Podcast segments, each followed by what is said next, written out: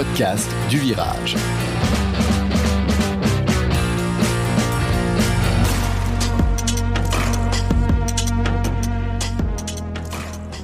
Bonjour, bonjour et bienvenue dans le 15e épisode du podcast du Virage. Nous nous sommes quittés au soir d'une victoire en Coupe de France contre Saint-Étienne et à l'aube d'une série de 5 finales, toutes remportées, sauf une.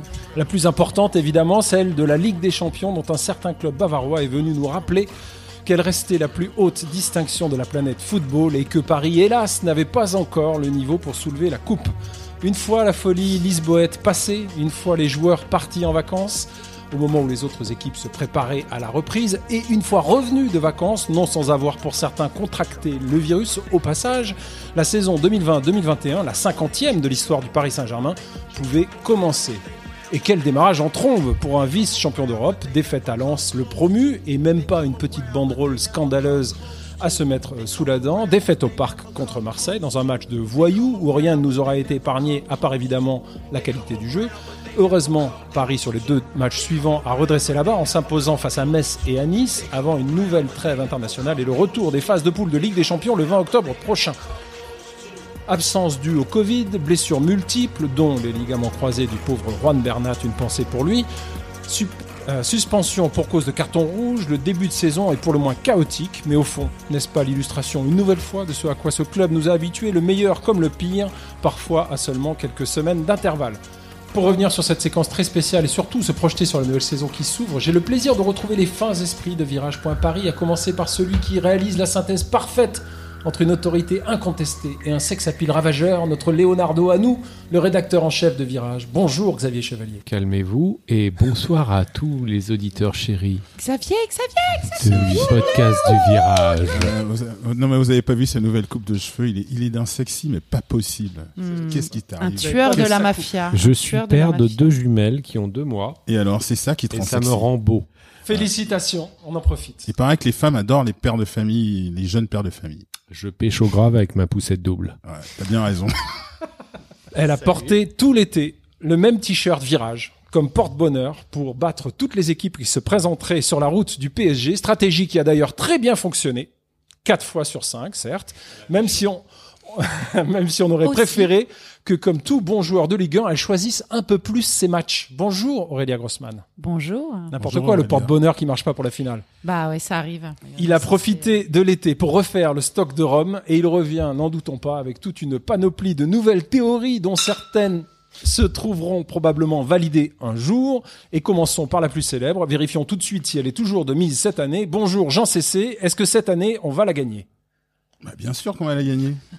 Absolument qu'on va la gagner. Il manquera plus que ça qu'on la gagne pas. On l'attendait, il est là. Il est là où on l'attend. Vous êtes en forme, ça me fait plaisir.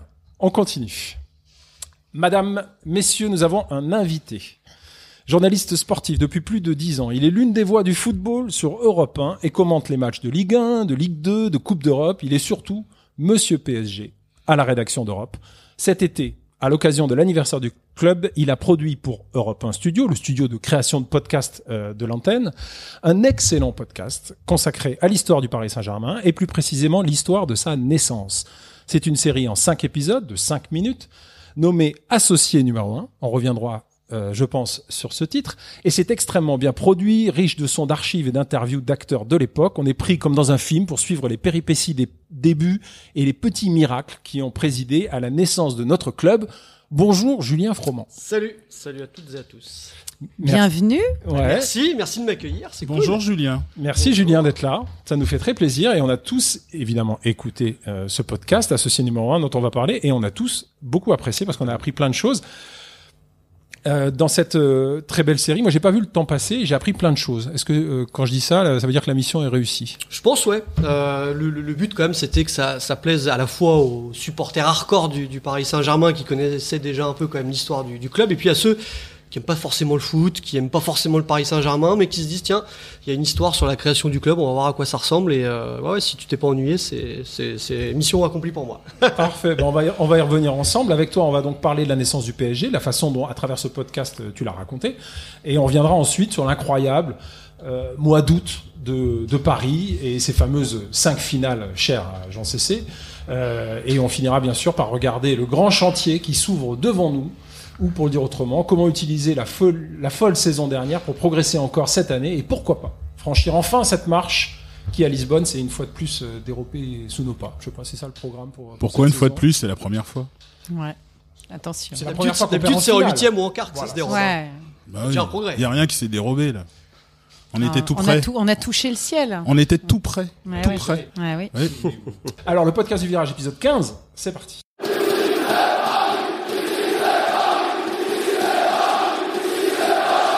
Associé numéro 1, Julien, ma première question. euh, on apprend évidemment ce que veut dire ce titre en écoutant le podcast, mais tu vas nous le dire euh, tout de suite. Pourquoi ce titre? Eh bien parce que, alors je l'ai appris, hein, je, je le savais pas en fait quand j'ai commencé à bosser sur le, dossier en fait, euh, pour revenir un peu sur la genèse de, ce podcast, je revenais d'un voyage de Nice, c'était le PSG qui allait jouer à, à Nice, c'était juste avant, il me semble, un match de Ligue des Champions. Et je parlais avec un des, membres de la communication du, PSG qui me dit ouais euh, qu'est-ce que vous allez faire Europe 1 sur les 50 ans du PSG On a une histoire commune euh, assez forte. euh, Il y a peut-être que- quelque chose à faire quoi. Et là moi je suis là ouais ouais ok pas de problème. J'y réfléchis. J'étais pas du tout au courant. Je, je savais pas là, petite lacune on va dire historique. Et j'ai lu le, très bon bouquin de mes, mes, collègues de Paris United, histoire, l'histoire populaire du PSG. Et euh, donc j'ai vu que dedans Europe 1 avait eu un, un rôle, on va dire, prépondérant euh, dans la création du Paris Football Club, qui est devenu le Paris Saint-Germain. Et donc après, bah voilà, en creusant un petit peu les, archives maison, en me documentant un peu, euh, je suis tombé sur cette fameuse archive où il y a Pierre-Étienne Guyot, qui est l'un des premiers présidents, euh, même le premier président euh, du Paris Football Club, qui dit si le, Paris Football Club est né, c'est grâce à Europe numéro 1, et je vous décerne le prix d'associé numéro 1. Et donc c'est comme ça que l'idée m'est venue de dire, bah tiens, on va appeler le podcast associé numéro 1. Parce qu'en fait, tout ça commence par euh, une- un appel à souscription, une, Ouais. une- une sorte de modèle de socios. C'est ça Euh, exactement. En fait, le, problème, c'est qu'au début, il n'y a, pas de club à Paris. Enfin, il y en a, mais euh, ils disparaissent assez vite dans les années 60. Il y a le, le Stade français, le, le Racing Club de Paris, qui ont quelques résultats. Mais. plus les- en rugby qu'en football en fait. Non, à l'époque en foot. Et en gros, en 67-68, rideau, plus rien. Il n'y a plus un, grand club parisien euh, chez les professionnels. Ce qui est quand même problématique quand on voit, bah voilà, à Madrid, il y a le Real, euh, à, Lisbonne, euh, il y a le Benfica. Enfin, dans toutes les grandes capitales européennes, il y a un grand club. Et à Paris, Walou, rien. Donc c'est un peu, euh, c'est vraiment une anomalie pour, euh, pour, la fédération. Et donc euh, le, président de la fédération de l'époque se dit bon bah on va peut-être faire quelque chose quand même pour essayer de faire renaître un, grand club à Paris. Et du coup il monte une espèce de, commando, un- une espèce d'équipe pour euh, créer ce, ce- ce grand club à Paris. Et dans cette création, eh ben, il y a la rencontre avec euh, Santiago Bernabéu, qui est à l'époque le, le président euh, emblématique du Real Madrid, et qui dit bah tiens, nous on a fait avec les socios, avec les supporters, commencez par là, euh, faites qu'il y ait un engouement populaire, et après le, le reste va venir tout seul. Et c'est comme ça qu'en fait le, le PSG, euh, Et c'est là est que né, quoi. et c'est là que Europe 1 entre en jeu voilà, et c'est là que à Europe 1 travers Pierre Belmar, Ouais, extraordinaire, Pierre Belmar, et l'émission s'appelait vous êtes formidable. Vous êtes formidable, c'est quand même magnifique ça comme nom de- Et à l'époque, c'était un espèce de, de téléthon, en fait, déjà avant l'heure, où en gros, euh, on, ils se mobilisaient pour une cause, et puis on demandait aux auditeurs d'appeler, et, euh, voilà, de venir soutenir euh, cette cause, quoi. Et donc, c'est ce qui s'est passé avec le Paris Football Club, où en gros, Pierre Belmar a dit, bon, bah, appelez-nous, euh, souscrivez à, à ce projet un peu fou, et comme ça, le, le club va pouvoir naître, quoi. Je dis que si ça s'était à passer maintenant, il y aurait eu un co-funding en fin de compte. Ouais, c'est Ouais, ça, exactement. ça. Ouais. Tout à fait. Parce qu'en fin de compte, le PSG. Bang du PSG. Ouais. Exactement. En fin de compte, le PSG, dès le départ, ça a été extrêmement moderne. Quoi. Il y a toujours eu des choses euh, un peu extraordinaires, un peu différentes. Et, euh, la personnalité du club, en fin de compte, commence déjà dès le début. Quoi. Ah, ils Dès sont la- innovants, dès la ouais, fondation. ouais. Quoi. C'est clair que c'est- ultra innovant euh, de, de faire un espèce de, de consortium déjà de, de grands industriels qui ont un carnet d'adresses long comme le bras, euh, d'aller voir les, de faire un plan média aussi. Ça c'était inédit quoi, d'aller voir une radio, lui dire à la radio bon bah voilà faites euh, un plan com pour nous, pour nous faire connaître. Dans la fin des années 60, c'est quelque chose qu'on n'avait pas euh, l'habitude de, de voir et, et d'entendre quoi. Mais de toute façon, la suite, en fin de compte, on a l'impression, avec l'histoire du PSG, c'est un éternel recommencement de ce genre de truc. Quoi. Exactement. Ce qui se passe, toutes les périodes, en fin de compte, il y a toujours eu un moment où euh, c'est un début, euh, des nouveaux actionnaires qui reprennent, qui recréent quelque chose de différent Ouais, et a et tout- qui restent dans la modernité ça. à chaque Et- et fois. Il y a quoi. toujours eu le- le- les médias ont toujours eu une partie importante au Paris Saint-Germain. Alors il y a eu Europe 1 au tout tout, tout début. Après il y a RTL qui avait quand même fait 17 ans. euh, Bien sûr, de sponsor sponsoring. maillot, ouais. Bien sûr. Et euh, voilà, qui a eu une histoire très importante avec euh, avec le, le Paris Saint-Germain. Puis après, bah, Canal+. Et maintenant, il y a l'équipe. On reprend le fil de notre euh, discussion. Julien, moi j'avais une question euh, parce qu'on on va peut-être revenir sur certaines des péripéties. Vous allez nous dire euh, les uns les autres qu'est-ce qui vous a le plus marqué dans ces, toutes ces, milliers d'anecdotes qu'on apprend.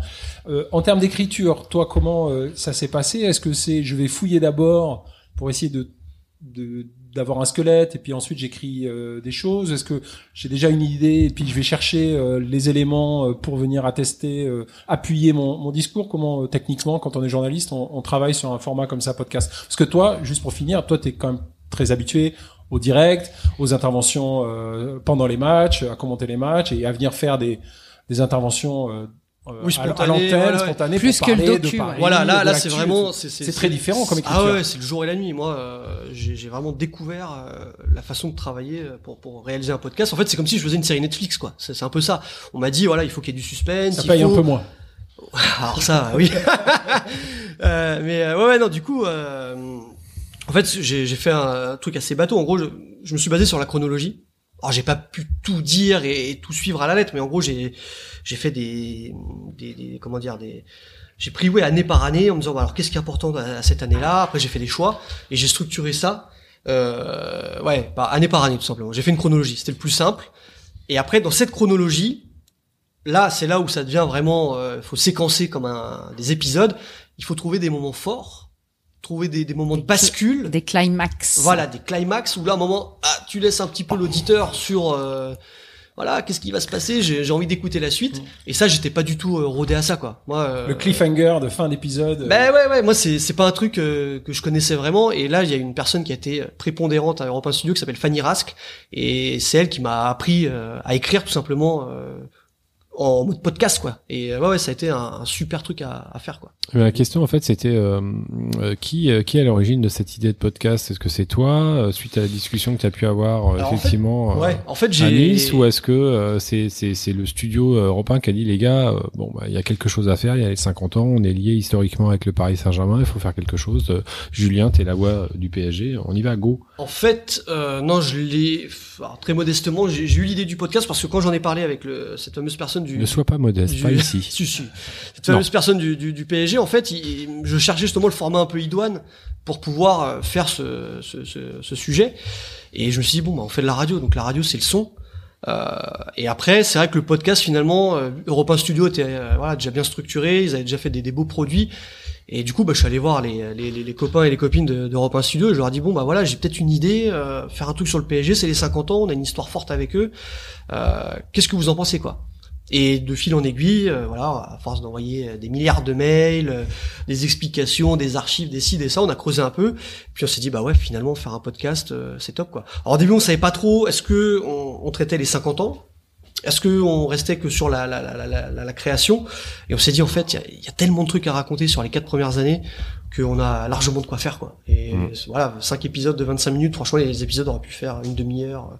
Euh, 40 minutes si on avait voulu quoi. D'ailleurs, c'est ça qui est un tout petit peu frustrant de mon point de vue, c'est que euh, tu couvres quatre ans, quoi. Ouais. Euh, et euh, j'ai envie de dire à quand la suite, quoi. Mais bon, ça. Ah ça c'est pas dans c'est dans les mains de Dieu comme dirait Cristiano Ronaldo. Euh, non non j'ai pas malheureusement c'est pas c'est pas de mon ressort mais oui ce qui m'a fait beaucoup plaisir finalement c'est que j'ai eu beaucoup de retours euh, positifs déjà sur sur le produit et tout le monde me dit bah ouais quand tu fais une saison 2 parce que euh, voilà maintenant on veut avoir la suite il y a, il y a des choses à raconter et c'est vrai qu'en plus la, la, la suite de l'histoire du PSG euh, si tu prends de 75 jusqu'à la victoire en, en Coupe de France il se passe encore mille et une Ouais. choses et euh, ouais ça peut ça Ouais, peut faire que, euh, voilà, une pour très ceux très qui belle vont saison 2 l'écouter, quoi. voilà, pour ceux qui vont l'écouter, ça s'arrête avec euh, Daniel Echter et effectivement, on ne couvre pas les années Borelli Mmh, exactement et on ne couvre pas cette victoire en Coupe de France face à, à l'AS Saint-Étienne qui est le début euh, effectivement d'une épopée. Enfin, il y avait déjà une épopée avant, évidemment, mais là c'est le premier trophée du club et c'est là où tout démarre quelque part. Alors, je, merci Aurélien pour la précision. J'ai fait une petite erreur en disant euh, 5 fois 5 minutes, c'est 5 fois 25 minutes. Ah. Oui, Tout oui, ça, oui, euh, oui, oui. Euh, alors, on a tous écouté. euh, Il y a plein de trucs, moi, que je trouve assez croustillants dans cette euh, dans cette histoire. Euh, J'en ai noté quelques-unes euh, comme ça. Euh, Il y a l'histoire des souscriptions qui sont euh, euh, re- euh, de- il y a des bus euh, dans, Ouais, dans Paris en- qui reçoivent toutes les souscriptions, les, les gens viennent euh, En fait, il y a donner 5 francs Ouais, c'est ça. En fait, en fait, l'organisation, euh, il y avait des, des, des espèces de points de vente, alors soit dans les, les bars PMU ou en effet avec des, euh, des, des- bus ou des cars qui, euh, qui se baladaient dans Paris parce que euh, tout simplement Guy Crescent était le, le patron de l'entreprise Calberson qui était spécialisé justement dans le transport. C'est fantastique. Donc autant joindre l'utile à l'agréable, il a utilisé bah, son, son matos euh, personnel entre guillemets, enfin ou professionnel, euh, pour euh, aller euh, prêcher la bonne parole au, au sein des euh, auprès des, des Parisiens. Et ouais, ouais, en gros, le, le souscripteur allait, l'adhérent allait donc à- au point de vente donner 25 francs et comme ça il devenait adhérent au Paris Football Club qui après devient le, le Paris Que sont Saint-Germain. devenues ces adhésions Alors là, Ah ça c'est la grande question. ouais. est-ce qu'il y a des gens qui ont leur papier chez eux en disant je suis associé numéro 1 Alors oui, oui, oui. Moi, j'ai euh, Olivier Morel euh, qu'on entend dans le, le premier, euh, deuxième et troisième, me semble-t-il, qui lui, alors pour le coup, était plus franche Paris Football Club. D'ailleurs, était très content que le, le- le PSG re- redevienne, enfin, devienne le Paris FC. Et lui, il a encore sa petite carte d'adhérent, parce que à l'époque, t'avais une petite carte plastifiée et tout, avec marqué ton numéro, etc. Ouais, ouais. Y a- Mais D'ailleurs, en parlant de ça, comment euh, comment s'est passée la recherche de tous ces euh, témoins euh, Est-ce que quelqu'un était dévoué justement à, à se renseigner, à poser des questions à gauche, à droite? Parce que quand même, il y a deux trois Je pense qu'on a personnages. beaucoup de moyens là. Alors, Non, mais bien sûr, mais moi c'est ça que j'ai trouvé très croustillant dans ce podcast. C'est pas autant euh, les témoins. Alors effectivement, les sons d'archives euh, que vous avez trouvés grâce aux archives européens, c'est super. Mais moi, c'est ça qui me qui m'excite, c'est euh, c'est euh, le témoignage de gens, de lambda, de choses comme ça. Notamment euh, ce fameux euh, Le supporter, là. Diallo- non mais Euh, aussi non, ce, euh, ce motard, ce Ah ouais. mec qui, Ah, qui, qui alors lui, pilotait, mais c'est- génial. Euh, Dominique Fillon, alors ça Voilà. c'est la une, un coup de cul mais absolu parce que alors faut faut le rappeler en fait, euh, je sais pas si vous avez fait attention mais dans le podcast on n'entend pas l'archive de Pierre Mm. Belmar Mm.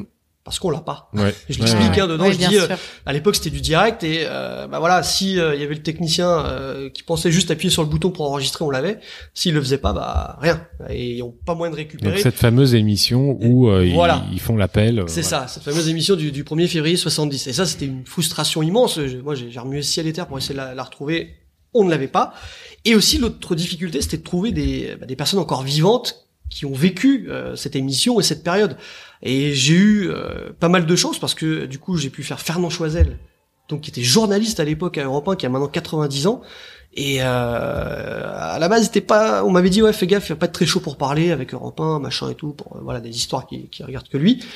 Et finalement, il a accepté de parler, quoi. Et euh, il se souvenait globalement de, de- du, truc. Je me souviens, moi, quand, quand je l'ai appelé, je dis ouais, vous avez participé à l'émission, euh, euh, vous êtes formidable et tout. Et là, il me dit non, non, j'ai pas participé. C'est moi qui l'ai créé. Je fais ah, ok, bon, super. Et euh, donc, c'était vraiment une, rencontre assez exceptionnelle euh, parce que au demeurant, ce, ce, ce, ce monsieur est un, un journaliste quasiment de légende à Europe 1. C'est lui qui a couvert mai 68 à l'époque. Enfin voilà, grand personnage. Et pour en revenir à Dominique Fillon, bah, Dominique Fillon, ouais, euh, j'ai posté un message en fait sur des groupes Facebook d'anciens d'Europe 1 et tout. Voilà, si euh, pas à tout hasard vous connaissez quelqu'un ou si vous avez participé à cette à cette époque-là, euh, voilà, je suis intéressé. Et c'est sa femme qui a répondu. Ah, je crois que Dominique, euh, ouais, il connaît un peu, etc. Donc du coup, je l'appelle. Là, il me dit bah ouais, euh, premier jour de boulot à Europe 1, euh, j'ai fait cette émission spéciale pour Belmar, quoi. Et donc voilà, le, coup de peau incroyable, quoi. Et Pour euh, combler le trou, quoi. Ouais, et, ouais, et euh, il a été euh, remarquable et euh, ouais, son histoire est géniale quoi. Quand il raconte avec Chapat, euh, Robert Chapat qui est lui aussi à l'époque un, un grand journaliste, sa, sa rencontre avec lui, où, euh, voilà, limite il le, il le capte même pas et euh, non, c'était super, franchement Non, super. mais c'est ça qui est génial dans l'histoire du club. Au départ, c'est des par- c'est parti avec des grandes personnalités, quand même, avec euh, des, des figures, des, des, des grands entrepreneurs. Mais il y a un côté bric et broc qui est Déjà. incroyable. Déjà. Et en fait, c'est pour moi, c'est complètement le Paris Saint-Germain. Ah, c'est-à-dire que ouais. c'est blindé de pognon. C'est blindé de réseau, c'est blindé euh, de connaissances, D'intelligence. ça brille et tout ça, mais c'est un espèce de truc artisanal, très compliqué, bordélique, qui est juste euh, piloté par aussi des mecs passionnés qui sont prêts à tout pour ce truc-là. Et ça, c'est ce qui a fait naître le Paris Saint-Germain pour moi. C'est cette espèce de de conviction de type comme euh, Crescent et d'autres qui voulaient absolument monter ce club comme une espèce de de de, de, de- de truc de rêve d'enfant quoi. Et, euh, et ça c'est c'est ça qui fait qui me fait encore un peu plus aimer le club aujourd'hui quand j'écoute ce podcast. C'est vrai qu'en écoutant ça, moi, c'est si je connaissais déjà beaucoup de trucs, du truc mais bon, on va pas le dire, mais c'était vachement bien. Mais ce qui manque, ben, ce qui manque quand même, c'est cette histoire de, de socios, de souscription. Je pense que ça aurait été amené un truc en plus au PSG, quoi. Ça aurait été sûrement le seul club en France à, avoir ça. Alors il y, en- il y en avait un autre à l'époque. Il y a Nancy qui, l'a- qui l'a fait un petit peu, mais Oh, mais Nancy ne compte Qui pas. s'y arrête. frotte s'y pique. Mais c'était pas la, c'était pas euh, du même niveau en fait que, que le PSG. En gros, Nancy, je crois, Excuse-moi, Julien, on parlera pas de Nancy. bah, c'était 5 ou 6 000, je crois, euh, adhérents, alors que le PSG, bah, euh, au tout début, c'est 17 000 quoi. Ça commençait bien. C'est dommage parce que ça, ça, ça manque quand même. Il y a un personnage, tu as parlé des, des personnages, il y a euh, euh, Henri Patrel, euh, il y a euh, celui que tu as cité, euh, c'est pas Pierre-Étienne je suis nul en, en, en nom. Euh, il y a évidemment à un moment l'arrivée de Daniel Echter, Mm. euh, avec ben voilà sa réussite, euh, son son, son Les argent, chemises roses. Son bagou. son, son bagou, euh, son euh, voilà son son entrepreneuriat euh, et puis cette volonté forcenée, passionnée de foot, de de, de tenir ce, ce projet à bout de bras. Et il y a l'anecdote du maillot et là j'ai aussi appris quelque chose. Ce- cette tunique euh, bleu blanc rouge blanc bleu qu'on qu'on adore, euh, c'est un des plus beaux maillots euh, européens. Oh, c'est le plus beau maillot du monde, pardon. Voilà.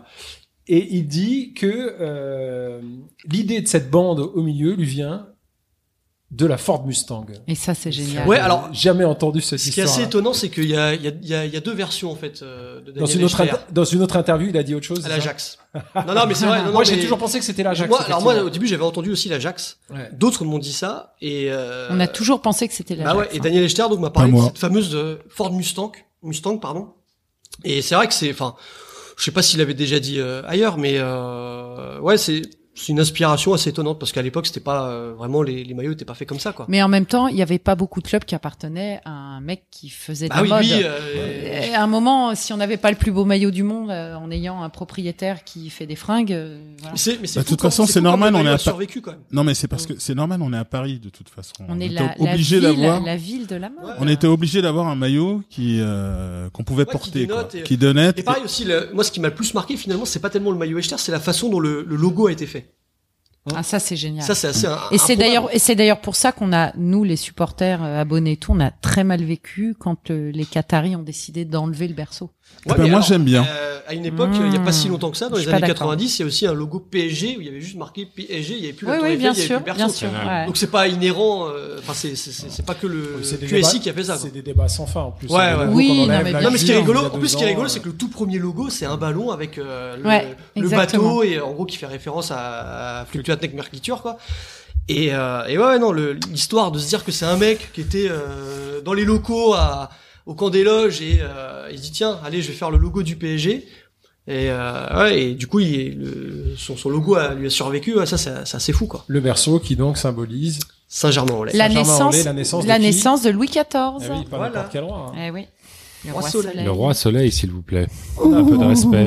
On apprend énormément de trucs. Est-ce qu'il y a d'autres, euh, je sais pas, d'autres anecdotes que vous avez envie de, de ramener, des Bah, questions à poser à Julien avant qu'on passe à l'actualité Vas-y, Xavier. Non, mais je, je voulais savoir si parmi toutes les personnes que tu as rencontrées, Julien, il y a quelque chose qui t'a marqué plus que, plus que, plus que, enfin, est-ce qu'il y a une personne qui t'a marqué plus qu'un autre? Avant, avant même de parler d'Echter, parce que c'est un personnage un peu complexe, euh, il y a une espèce d'amour-haine euh, chez Echter avec le PSG. Euh, mais est-ce qu'il y a quelque chose qui t'a vraiment marqué, toi, dans Bah, toutes les rencontres? Moi, le, le personnage qui m'a vraiment fait kiffer, c'est Otniel de Séville. Parce Ah. que l'histoire, elle est complètement incroyable. Au début, quand le, le bonhomme, je le, je le contacte, je le contacte parce qu'il est le premier buteur de l'histoire au Parc Au des Parc. Princes. Et euh, très sympathique. Agrégé. Voilà, c'est ça, non mais super sympa et tout. Incroyable. Et je dis voilà, est-ce que vous pouvez venir à Europe 1 pour qu'on fasse euh, l'enregistrement, l'entretien? Il me dit ouais, pas de problème. Il vient. Et puis là, et donc on commence à parler et tout. Puis il dit mais moi, le, le PSG c'était un, Un un job, un job d'étudiant quoi. Et là je Ouais, dis comment ça Je dis bah oui mais moi je suis agrégé de lettres. euh, voilà, je, suis- je suis même déçu que on me connaisse plus pour le but que j'ai marqué contre le Red Star que pour mes travaux en tant qu'agrégé de lettres. Et là Il je était tombé de la étudiant en littérature. C'est ça. Et euh, son contrat de joueur, en fait, c'était, lui, il dit, je crois dans le podcast, tout ce que je voulais, c'était que pouvoir rapprocher Il de voulait des bonnes conditions. Ouais. Continuer à il faire voulait des bonnes conditions pour pouvoir euh, poursuivre ses études à Paris, d'agrégé. Sachant quand même que la famille de Séville est quand même très ancrée dans le football. Hein. Oui, Parce et que dans- Mathieu de Séville, que certains connaissent, bah voilà, c'est le, le, le, le neveu Le ou le petit neveu, neveu. oui. voilà. C'est vrai que c'est- c'est c'est vrai qu'il y a pas beaucoup de clubs de foot. Il y aura des, des gens comme ça qui. C'est vrai que le PSG, il y a pas que lui. Il y a quand même aussi Jacques Bad aussi qui a fini pédiatre Mhm. aussi. Donc Oui, c'est une autre époque aussi, genre. Les mecs avaient club- d'autres métiers, quoi. Un club, un club d'intellectuels. hein. Non, puis il y a aussi, alors, euh, Zlatan qui écrit des livres. C'est vrai, oui. non, mais je pense que vous le connaissez aussi. Guy Adam aussi est un personnage très attachant. Absolument. ouais. Parce Mec que lui- incroyable. Lui a quand même débuté en tant que euh, supporter associé du, du, du Paris FC, puis du PSG. Quand c'est parti un peu en quenouille là et que le PSG s'est retrouvé en troisième division, il est resté à Saint-Germain-en-Laye pour les soutenir. Et puis après, ce monsieur est quand même devenu euh, un dirigeant euh, emblématique du, du club. Alors Du des, PSG, oui. des bonnes histoires et des histoires un peu moins rigolotes. Enfin, maintenant, elles nous font rire. Mais euh, Ah bah, le, le fameux fax. voilà. Mais, mais ce monsieur a tout connu. Il a, il, il a quand même. enfin, il Alors, a- le fameux fax, pour juste raconte, rappeler le euh, truc, le fax, c'est euh, l'histoire de Lolo Fournier qui ne devait pas jouer le match euh, face à Bucarest et que Paris a gagné au match retour. Et en fait, Guy Adam a été accusé euh, d'avoir mal géré ce truc-là. Alors bon, je pense qu'il a été un bouc émissaire. Euh, mais euh, c'était c'était un serveur, enfin un servant du Paris Saint-Germain. C'est quelqu'un qui était là au tout début. C'est un mec incroyable. Alors à titre personnel, moi je l'ai rencontré pendant mes vacances, figurez-vous, à Uzès, là où il habite maintenant. Mhm. Et c'est un mec incroyable. Il adorable. Et c'est c'est c'est quelqu'un qui a tout fait pour ce club et qui a été quand même euh, traîné dans la boue suite à l'histoire du fax. Et euh, mais c'est voilà, c'est c'est ce genre de bonhomme qui te donne envie d'aimer ce club quoi. Incroyable. Et quelqu'un de, de goût, puisqu'il a comme toi le bon goût d'aller passer ses vacances dans le Gard. Alors Ah, non, lui, il parce que lui, il y habite. Ouais, voilà. C'est chez lui. Voilà. Moi, moi, ce qui m'a, moi, ce qui m'a le plus marqué dans le, dans ton podcast, c'est, euh, c'est tout début. C'est euh, le discours de, de Sastre. C'est-à-dire que dedans, il y a tout. Fernand Sastre. Ouais. Dedans, il y a tout, et euh, la façon dont c'est écrit, dans Je la façon dont c'est c'est dit. Jacques Georges. C'est le, le président. C'est le président, c'est Jacques Georges, qui, qui a le discours euh, tout début euh, sur la, la volonté de vouloir créer un grand club à Paris. En es-tu bien sûr Mais il me semble que c'est Jacques Georges, parce qu'il vient Je d'être. pense c'est qu'il est bien podcast. placé pour il le a- savoir. Il a été élu. Il a été élu. Euh, Jean fin CC, c'est tout, 68, tu début sais bien. 69. Ouais. Et il me semble, si c'est le, le discours qui est dans le premier épisode, donc qui est normalement le début février. Écoutez 69, bien les auditeurs, Jean CC va se faire ridiculiser. Non. C'est pas non. sûr du tout. Pour moi, c'est Jacques, pour moi, c'est Jacques Georges. J'aurais utilisé euh, le terme humilié, moi. mais- Non, non, c'est pas sûr du tout. C'est pas sûr du tout. En tout cas, c'est ce fameux discours. Alors, peu dire. importe qui l'a sorti Ouais, ce C'est discours. la fédération, voilà. Voilà. C'est les C'est ce fameux discours où tout est dit. Donc c'est un président de la Fédération française. Voilà, c'est pas c'est sûr. C'est peut-être le, après le vice-président. C'est après bon, Sastre. Voilà. Et euh, où euh, dans ce discours, comme je disais, tout est dit. Pourquoi le PSG est obligé d'être là? Pourquoi il fallait absolument que le PSG soit là? Et pourquoi, quoi qu'il se fasse, le PSG va la gagner. En tout cas. Ah, il termine là-dessus. Le sur la visionnaire. Ligue des Champions Il a Toujours. 2021. Bah, il est, tu sais, il a Étonnant. une seule obsession. Hein, Qui Jean CC ou la, la fédération. En tout cas, allez écouter ce, ce podcast pour en apprendre sur l'histoire du club. Je pense qu'on t'a déjà posé la question deux millions de fois, mais euh, là, vous avez pris le parti de parler vraiment que de la naissance du club. Est-ce que euh, on peut attendre euh, la suite? Je sais pas, un épisode sur les les 70s, les, Ah, les années beaucoup. 80, les 90. J'aimerais beaucoup. Après, euh, ça dépend pas que de moi. Donc, euh, j'aimerais. Mais Repas Studio en ce moment, faut le dire, est sous l'eau. Ils ont du taf, mais jusqu'à euh, 2040. Et puis moi, à côté, euh, bah, j'ai aussi mon, mon boulot. euh, voilà, Ah, mais est-ce qu'ils ont du taf sur le PSG Et On a tous du taf sur le PSG. Voilà. Non, non, mais voilà. Donc après, c'est oui, oui, il y a une volonté. En tout cas, il y a de la matière possible. Voilà, il y a une euh, volonté commune. Et euh, ouais, ouais, si on, si on peut le faire, euh, moi, j'aimerais beaucoup. Moi, juste pour conclure euh, ce, ce sujet sur euh, sur podcast, moi, je voudrais savoir ce que tu as retenu en fait de ce travail que tu as effectué sur ces euh, cinq épisodes. Euh, ça serait quoi ton résumé? Parce que t'es pas forcément euh, un supporter du PSG, on n'en sait rien, on te posera pas la question. Mais euh, qu'est-ce que tu as retenu de ce club, de cette aventure des quatre Ah. premières années? Finalement que il y a un ADN quoi. Le PSG que ça soit le, à sa création ou maintenant, euh, comme on l'a bien, vous l'avez bien résumé, c'est c'est un club un peu bordélique où euh, il y a des passionnés, où euh, ça, ça part d'un élan populaire, où il y a une alchimie entre euh, les supporters. Euh, des, gens de pouvoir, que ce soit des industriels ou le, pouvoir médiatique, les instances aussi, parce que euh, on oublie que euh, l'équipe qui est très décriée ces derniers temps euh, pour son traitement du Paris Saint-Germain, s'il n'y a pas l'équipe à l'époque, il n'y a pas le PSG. Et ils ont joué un rôle fondamental dans la changé. Ils ont, ils ont joué un rôle fondamental dans la création euh, de, de, de ce club. Et, et, euh, et en fait, sur ces quatre premières années, le, le club est très attachant, quoi, parce que c'est c'est un une espèce de, de, de, de club qui qui naît de, de nulle part, qui euh, qui lui arrive euh, mille et une misères. On a l'impression qu'il va mourir, puis finalement il revient par la par la fenêtre, il s'accroche. Et euh, ce qui fait que ce, ce club est hyper attachant, quoi. On reconnaît bien notre club là. Bah, de toute façon, s'il y a pas le s'il y a pas le PSG, euh, le traitement du football dans l'équipe, euh, ça- c'est un peu moyen aussi. Ça, c'est variable euh, en fonction des époques. euh, genre, non, non, non, non, non, non. Moi, je, je lis l'équipe depuis les années 70, c'est bon. Mais tu continues, c'est étonnant. Ah non, je continue pas de lire l'équipe. Ah, tu ne lis plus. Je lis plus. À toute époque, on a utilisé euh, le grand club euh, phare euh, comme comme vecteur principal de, de, de com. Aujourd'hui, c'est Paris, ça a été Marseille dans les années 90. Je crois que ça a laissé pas mal de traces en fait. Cette époque Marseille, on a souvent le sentiment ici que à l'équipe, on est un peu moins derrière Paris en finale, par exemple, Non, mais maintenant, il y a sans faire de, de tu vois, enfin, on va en parler une- quand on va parler de la Ouais, finale, mais cette une une, la veille de la Ouais. finale, c'est vrai que c'est pas Après, a- hyper supporter. Ma- Maintenant, il y a une crispation avec les réseaux sociaux en plus qui amplifient tout. Hum. Et sincèrement, alors c'est pas pour euh, faire le corporatiste et défendre ma, ma paroisse, mais sincèrement, si tu lis tous les articles de l'équipe, il y a quand même beaucoup d'articles qui sont élogieux Hum. envers le Paris Saint-Germain. Mais parce que parce qu'il y a des moments où on joue hyper bien, mais mais le traitement du Paris Saint-Germain est pas celui des oui, mais autres c'est clubs. Le PSG, c'est quoi? Le PSG, c'est c'est c'est un club maintenant qui qui boxe dans la cour du Real, du Barça, de City, de la Juve. L'équipe est le grand journal sportif français le seul et ils ne ils ne soutiennent pas Mais il a le pas à soutenir. Ah bah je suis ah bah je suis désolée parce que Ah, ils le font sur les autres. Ah bah non, mais attends, ils le font pour les autres. et il y a qu'en France qu'on entend ça. Il n'y a oui. pas à Ouais. soutenir. Il y a qu'en oui. France qu'on oui. entend ça. Mais Mais parce qu'on n'est pas un, parce qu'on n'est pas un pays de foot. Parce que le vrai, foot fait chier. la, Mais si. c'est pas la même, c'est pas la, Parlez c'est- pas tous en même temps. C'est pas la même euh, organisation entre guillemets et la même culture que chez nos amis étrangers. En Espagne, t'as Marca, t'as As qui sont euh, entre guillemets pro Real. T'as El Mundo Deportivo, t'as Sport qui sont pro Barça. Euh, tu prends la la la, la Juve, Bon, alors, on va- on- Sport.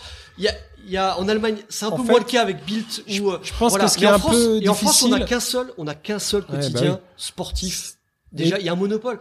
Je suis désolé, mais en, Al- en Allemagne, en Angleterre, où ils sont plusieurs, pas le même couscous. Hein, quand c'est euh, quand c'est Liverpool, ou même Liverpool qui est un, des Ouais, clubs les plus dur, détestés d'Angleterre, quand ils arrivent en finale, c'est pas le même couscous. plus eu un traitement euh, anti-parisien. Bah on euh, va bah, on va sur la t'envoyer. dernière campagne européenne. Tu, plaisantes Non, Xavier, Pour conclure sur ce sujet, parce que effectivement, il est un peu, il est un peu pénible ce sujet, mais il suffit de voir quand même la une de l'équipe le jour de la finale de la. Champions League, où j'ai eu honte. C'est une honte. Parce que au-delà de l'aspect, on est quand même des gens on- d'accord. voilà, on est au- on est quand même des gens intelligents. On a un peu de, de, de- de- voilà de background et de- on a on a quelques années parce qu'on n'est plus on n'est plus des gamins, mais titrer euh, sommet franco-allemand sur une finale de Champions League où en gros tu mets au même niveau le Bayern et Paris, quand tu vois les, les unes que l'équipe a fait pour Monaco ou Marseille, c'est, excuse-moi Julien, c'est quand même une insulte. Au moment, au moment de Monaco et Marseille, ils Voilà. sont derrière. Et, euh, donc, il y a un truc anti-PSG à la Ce qui est con. dommage, Voilà. c'est que C'est dommage. quand tu ouvres le canard, C'est juste dommage. quand tu ouvres le canard, la page 2 et la page 3, euh, ils sont. Ouais, mais la coupe, bien c'est ce qui reste. Bien sûr. La bien coupe, c'est ce qui Bien reste. évidemment. Voilà. En fait, je pense en- le malentendu, il vient justement du fait qu'il y a une sorte d'affichage de neutralité. euh, parce que c'est le seul. Non, Comme tu dis, la- en France, on traite Non, mais encore pas le sport comme les autres. Sur la Ligue des Champions, tu peux te permettre d'être un tant soit peu partisan Mais- parce que c'est un club Exactement. Attends, excuse-moi. Quand Lyon fait une, une, une campagne européenne de dingue, moi je suis à genoux devant ma télé devant Lyon PSV Eindhoven. C'est-à-dire qu'à un moment, arrivé, quand on aime le foot, non mais Non, non, bien sûr. non mais moi la, la paire Diarra et Sien, ça a été un truc qui m'a fait vibrer. Enfin, je veux dire à un moment, quand t'aimes le foot et qu'il y a un club français en Ligue des. Champions, tu supportes le club français en Ligue des Champions. Et moi, je, suis supporter. Non, non, non, et moi je suis supporter. Donc que l'équipe qui est censée être impartiale puisse pas supporter le PSG quand on est en finale de Ligue des Champions, je suis désolée, c'est du foutage de honte. Voilà. Voilà, ça va terminer ce, ce sujet. Ça n'enlève rien à la qualité de ce merveilleux podcast qui s'appelle donc Associé numéro 1, qu'on peut encore trouver sur toutes les plateformes. Et encore bravo, Julien. sur les Merci mêmes beaucoup. plateformes que celles où on trouve Merci le podcast. Et un gros, gros, gros big up à Europe 1 Studio et Fanny Rascle qui m'a vraiment. Fanny, heureusement qu'elle était là. on Fanny. t'embrasse. Fanny, on sait pas qui tu es, mais bravo. Bravo Fanny. Bravo et on, on attend la suite.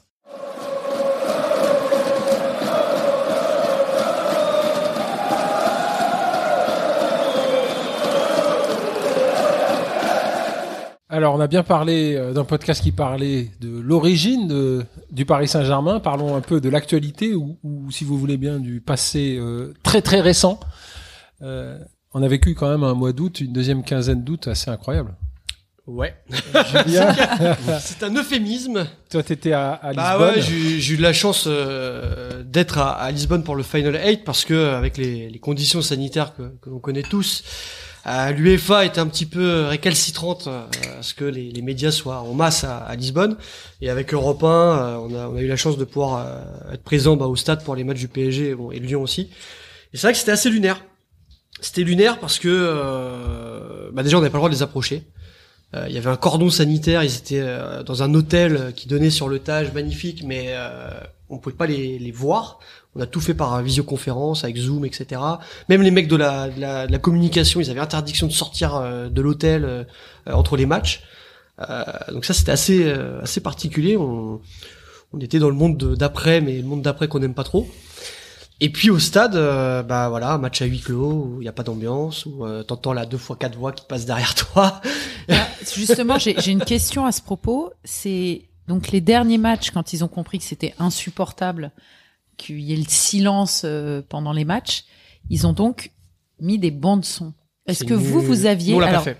non non mais moi j'ai une vraie question. Est-ce que la bande son c'est un DJ sur le terrain ou Ah, est-ce que c'est que pour la télé C'est la télé. réalisation Non, non, non, c'est la télé. euh, au stade, euh, c'est le Donc au calme stade, plat. les joueurs n'entendaient que le voilà. Ah bah ils s'entendaient eux, le coach, les Parce qu'il faut savoir que nous, euh, tous les gens les normaux, voitures que, qui voilà, passaient derrière, et puis voilà. tous les gens qui regardaient la télé, on se demandait mais est-ce que les joueurs ont ces sons-là ou est-ce qu'il y a que nous tu- t'avais vu que sur ta télé, tu pouvais passer sur la chaîne sans les bruits d'ambiance Non. T'as pas vu ça? Non. Non. En l'occurrence, c'était sur RMC Sport. Il y avait plusieurs chaînes. Il y avait une chaîne avec et C'est une ça chaîne sans. font, ils font exactement. Ouais. Incroyable. Ah Moi, bah j'ai raté très ça. vite switché sur la chaîne sans parce que je préférais qu'il n'y ait pas Ah, de moi, je suis pas d'accord. fausse ambiance. Mon fils Ouais, me disait toujours, temps, on dirait, on sensibilité, dirait qu'on est dans après, FIFA euh, parce que c'était un son à la FIFA. Il y a un petit truc qui se Ah, passe sur le terrain. FIFA, ouais. Euh, oh, ça Ah, c'était des sons FIFA Ouais, bah en tout cas, euh, Le même genre. par de exemple la première ligue, ils, ils reprennent les bruitages de, de FIFA 20 euh, du jeu de foot. C'est incroyable. Ouais, c'est. c'est Moi, j'ai pas, eu cette. Déprime. Eh ben, je suis désolée, mais c'est c'est très révélateur de ce qu'on vit, c'est-à-dire que ce nouveau foot, où pour moi là on parlait de la création du PSG qui s'est créé avec euh, des supporters, avec l'argent. Au début, on a même cru qu'on allait faire un club de socios et tout, et où on se retrouve aujourd'hui euh, avec un finalement un spectacle pour la télé. Et il y a un vrai, pour moi, il y a une, il y a, il y a un problème de fond qui est que c'est normalement la télé vient relater un événement qui se passe devant des supporters, qui est un, qui un- en fait un- une expression, enfin un moment sportif, mais avec des supporters autour, et qui est maintenant un spectacle pour la télé. Et c'est un vrai souci parce que les gens ont l'impression que juste on voit des matchs sans supporters. Non, normalement un match de foot, ce sont c'est une équipe avec des supporters autour. Et la télé est venue après. Enfin, je veux dire, il y avait des matchs de foot à l'époque, il n'y avait pas de retransmission. Il y avait les trois quarts des matchs n'étaient pas retransmis au début. Et là maintenant, donc on part du principe que c'est normal. On peut faire des matchs sans public. Et c'est un spectacle pour la télé. Et pour moi, c'est une, c'est vraiment euh, une, une hérésie totale. Ah bah, à à Lisbonne, c'était euh, plus ce qui était euh, entre guillemets choquant, c'est que dans la ville, bah, il n'y avait pas des supporters. Les supporters parisiens, on les voyait euh, veille de match, jour de match devant l'hôtel. Puis après, il y avait rien. C'était le calme plat. Euh, enfin, euh, T'avais pas l'impression que c'était la Ligue des Champions, que c'était normalement un moment festif, un, Ah voilà. un, un moment, une grande compétition européenne où euh, normalement t'es t'es t'es comme un dingue, tu vois, tu dois déambuler dans les rues avec le maillot, tout ça et tout, tu dois croiser euh, des Bavarois, des, euh, des des Bergamasques, des Parisiens, des Lyonnais. Ah, il y avait pas ça quoi. Et ça, c'était assez terrible. Et euh, heureusement, ce qui a un peu sauvé le tout, c'est que bon, bah le PSG reste le PSG et que le match de Bergame, bah voilà, il a été complètement complètement dingue quoi. Ouais, ça, mais ça a ça, été un moment qui a un petit peu qui nous a un peu sorti de cette bulle euh, sanitaire là où tu sais t'as- Ça a Enfin, là- là, humanisé le- tout ça, en fait. Ouais, voilà, enfin là, là, là, cette, ce PSG-OM là, moi qui suis abonné, un PSG-OM où j'ai pas euh, la On est en journée train entière. de Bergame, Ligue des Champions. Non, mais c'est que pas ça ce que je parle. Non, mais je parle du, du fait de vivre sans supporter. C'est-à-dire que là, moi, je suis, je vais pas au stade. Bah, ce match, je l'ai pas du tout vécu comme un PSG-OM habituel. Et, et, de la même manière là, on est allé en finale de Ligue des Champions. On l'a vécu évidemment avec l'hystérie euh, parce que ça- on attend ça depuis tellement longtemps, mais en même temps avec une frustration énorme qui est que moi, le, le match contre Dortmund que j'ai pas vu au stade, déjà, je, je m'en remets pas quoi. Et et il y a là, euh, je trouve, un vrai débat à avoir même avec les autorités, qui est que c'est quoi le foot en fait maintenant? C'est un spectacle pour la télé ou c'est un sport avec des Non, mais supporters je De quelles que- autorités tu parles La, la télé s'est adaptée à une situation et, euh, et voilà, et c'est tout. Parce que de toute façon, les, les instances ont décidé que la compétition continuerait, donc elle est diffusée et c'est normal. Moi, je suis pas Après- d'ac- je suis pas d'accord avec toi. Non, la mais- télé, c'est pas adapté puisque depuis des années, carrément, on a, on a découpé les programmes pour avoir plus de soirs de télé pour que ça rapporte plus de blé. Je Non, trouve que le mais- foot est en train de s'adapter à être un sport pour la télé. Mais si, puisque avant, t'avais deux, trois soirs de foot par semaine, et aujourd'hui, Parce que le foot tous les est soirs. devenu une, une donnée prioritaire, si tu veux, d'une économie autour, euh, bien sûr. Et que la télé est devenue le principal euh, bailleur de fonds du football. C'est Bah, aussi. finance les, les Ouais, clubs. ouais. C'est ce que je C'est dis. C'est devenu, lieu donc c'est en train de bouger. de très loin les Enfin, droits ça télé. bouge depuis un moment, mais maintenant c'est Attention, vraiment. hein, Non, mais Aurélien, on n'est pas en train de, de- de te dire que c'est bien. Mais euh, après, euh, je comprends tout à fait les, les données économiques et la logique de diffuser des matchs comme ça devant un zéro public. Après, euh, je te cache pas qu'à titre personnel, euh, moi, euh, si ça continue en comme- euh, encore comme ça pendant deux ans, il va y avoir une forme de hein. désamour du foot parce que aller dans un, enfin, je je vais même plus au stade parce que bon, bah, je suis abonné au Parc des Princes, mais je peux plus y aller, euh, sauf si j'achète ma place euh, et, et faire partie des 5000 kidam qui seront au Parc des Princes. Ouais, moi, ça, me déprime. aussi, parce que Ça me déprime. Moi aussi. Là, là, Julien. euh, j'ai fait euh, le Lens PSG et le PSG Marseille. Et encore, c'était PSG Marseille. J'ai fait aussi PSG Metz. À Lens, ils étaient 5000, mais j'avais l'impression que c'était 15 000. Parce que ils chantaient, il y avait une vraie ambiance, c'était incroyable. Le parc, là, sans le CUP, sans les ultras, c'est le théâtre. On se fait chier. Franchement, tu viens, tu peux lire ton livre, il n'y a pas d'ambiance. Les seuls moments, c'est quand il y a un but, ouais, ok, t'as as la foule qui va crier. Attends, 5000 sur 55 000 places, c'est normal en plus, Bah tu non, vois, c'est mais l'enfer. C'est des supporters, c'est des supporters ou des Oui, spectateurs mais ils sont Eh ben disséminés non. dans le stade, ils sont pas ensemble, c'est compliqué. L'ambiance, hein. elle est claquée, Ouais. Mm. sincèrement. C'est, terrible. Pourtant, euh, quand voilà, quand, quand le stade est plein, quand il y a le CUP, rien à dire. Le CUP, ils font le taf de- du début à la fin et tout.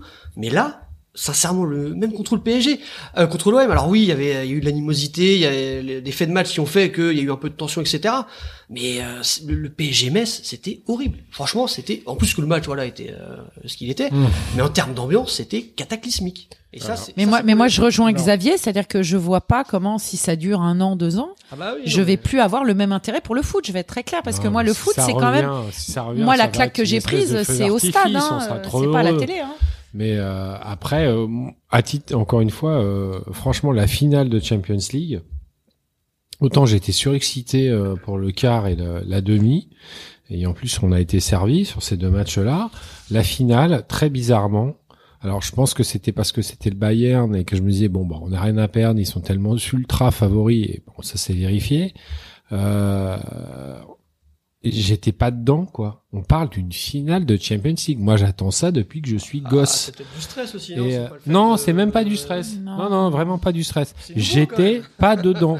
Et, Je pense- euh, et je me dis, bah, si on perd, c'est normal. Mais non, normalement, non. Et tu sais pourquoi? Parce qu'en en temps normal, si on avait été en finale, bah, j'y étais à Lisbonne. Évidemment que j'y étais. Avec tous mes potes, j'étais en virage, j'étais, voilà. Et, et là, non. En fait, on, on nous a enlevé un espèce de truc et, euh, et c'est pas, voilà. Et- je pense euh, que tu as, un peu raison là-dessus.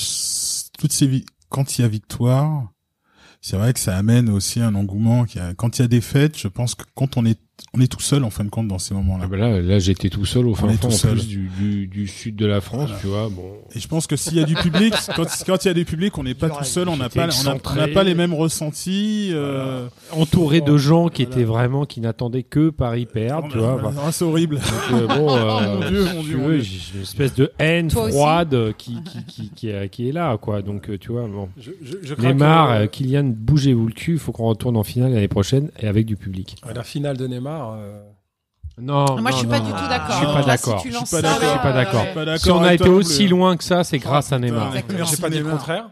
J'ai Non, pas, mais- dit, j'ai pas dit le contraire. Non, mais sa finale, c'est tu quoi n'es pas déçu de sa commences- finale Non, mais sa finale, c'est Pas quoi du tout. mais Non, moi pas du tout. Moi- mais, moi mais j'oublie pas ce qu'il a fait avant. Non, j'oublie pas ce qu'il a fait avant. Mais Moi, je vais te faire- moi, je- quoi sa finale? Sa finale, c'est quoi? C'est un face-à-face avec Neuer, il le rate, et après Exactement. Neuer on rentre dans sa tête, et c'est fini, rideau, on le voit plus. Bappé, c'est pareil. Merci. Et, et tu- Ouais, mais la différence, la différence pour moi, c'est que Neymar, il assure quasiment seul le quart et la vrai. demi. Ça.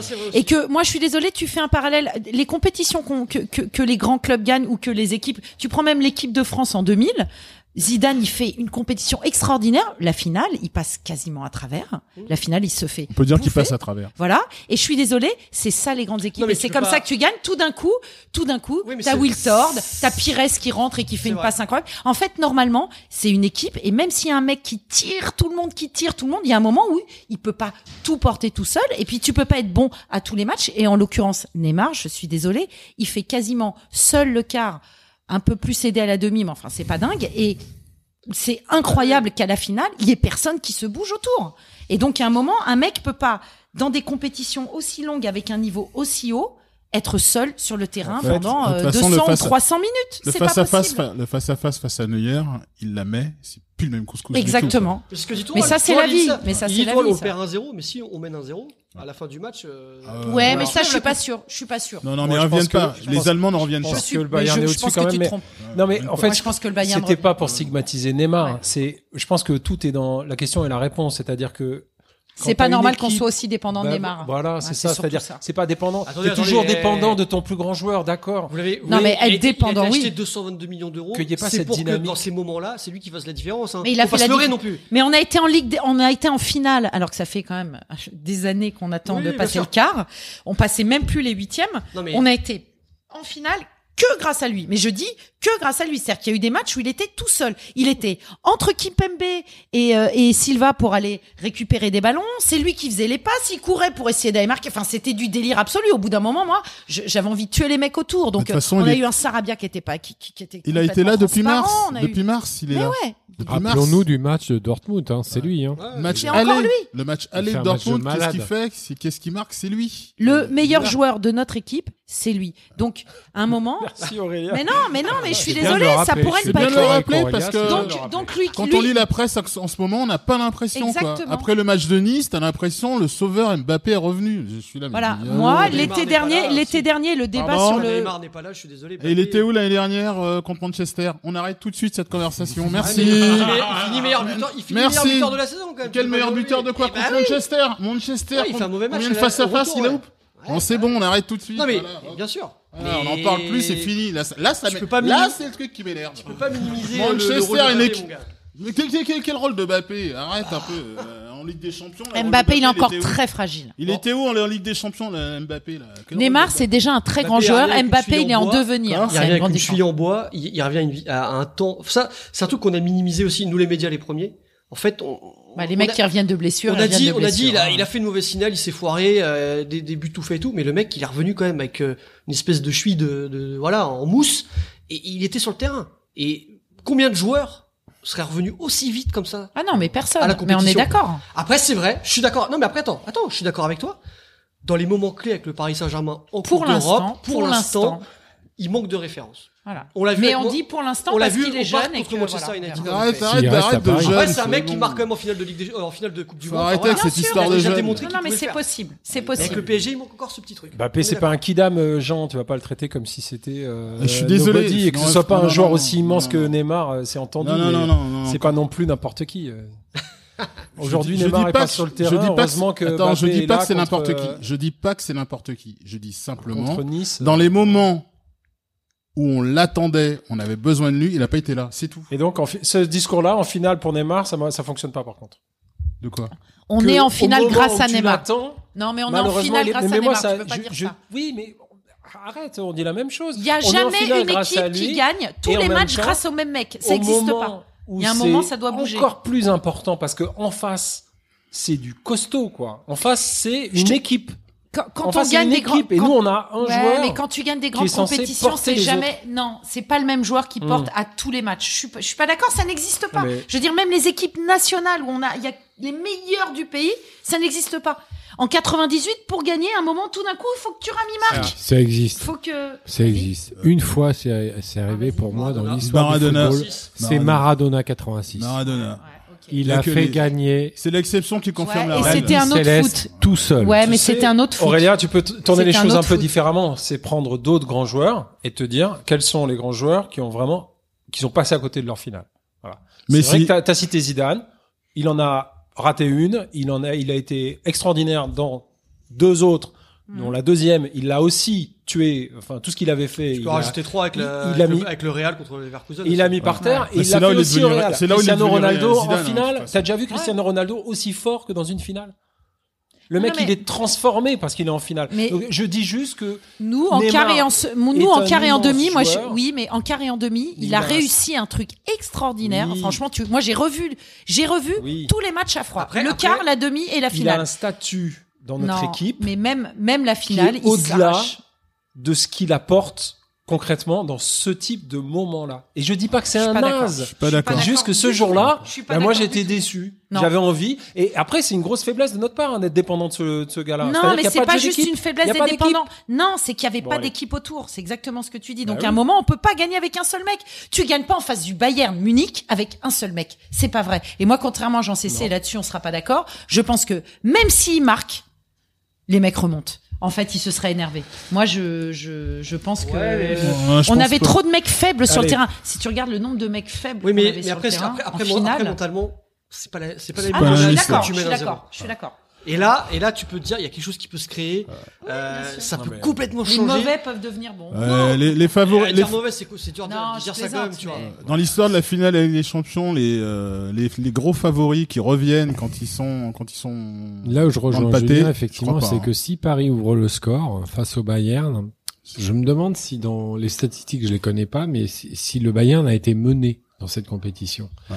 Je pense que si effectivement Neymar met ce but, euh, ou Mbappé, euh, est-ce que ça c'est pas le petit grain de sable crée un qui, qui Bah déraille oui, le truc Je pense pas. Non, mais parce ça, que- change, ça change la physionomie parce que ça change Non, tout. mais le Bayern, le Bayern, mais on casse un pion.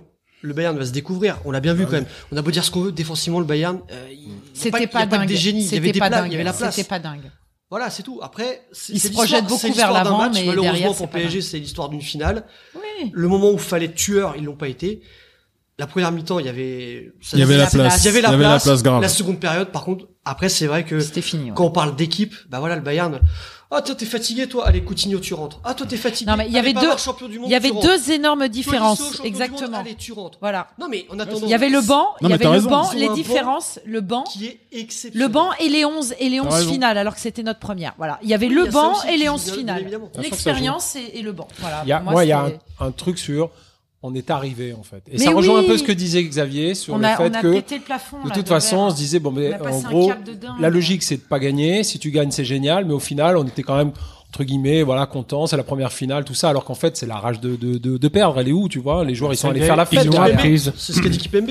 Il y a 10% 10% de fierté, 90% de rage, je crois. Il, il, il, il a écrit un truc comme ça. Et c'est Ouais, ça, c'est ça qui prédomine. Mais après, il faut soit tu vois le, verre à moitié plein, soit à moitié vide. Je pense que dans ce cas-là, PSG doit le voir à moitié plein parce que voilà, vous avez atteint la finale de la Ligue des Champions ouais. Et de quelle manière dans des conditions euh, mine de rien dans la tête, il faut être solide. Sans public. Pendant un mois, t'es es enfermé euh, les uns sur les autres. Alors certes, ok, ils ont des conditions, euh, même, va, même ouais. avec des conditions idéales, il faut le supporter, être loin de sa famille, être loin de ses proches, euh, avoir une espèce de routine tous les jours. Surtout les joueurs de foot, ça c'est pas un truc pour eux, ça. Bah, Les ils, sont joueurs pas, de ils foot comme ça. Ils sont tous internationaux, ils vivent ça tous les deux ans quand ils jouent une compétition. Ouais, Non, ça n'a rien à voir. Ah non non non non. Là c'est avec ton masque, t'as pas le droit d'aller au Ah contact ouais. des supporters. D'habitude, tu dois, c'est- tu vois. c'est les stars, tu vois. Là, Ah ils bah sont ouais. tout seuls dans un coin. euh, tout d'un coup, D'habitude, ils caméra. Rassure-moi, c'était le cas pour toutes les équipes. Hmm. Ouais. Ouais. Mais on dit juste que aller Paris, jusqu'au, quand même. en tout cas, Non, mais ça a débloqué quelque chose en tout cas. voilà. Ça, c'est une certitude maintenant. Ce Alors. qui serait bien pour le PSG, c'est d'arriver à faire la même chose dans des conditions entre guillemets normales, où là, t'as un huitième aller-retour, un quart de finale aller-retour, une demi-finale aller-retour. Là, s'ils font la même chose, là, on pourra dire, ah, ça y est, Paris, euh, c'est fini les. euh, Ils vont le faire. Ah oui, ça c'est vrai.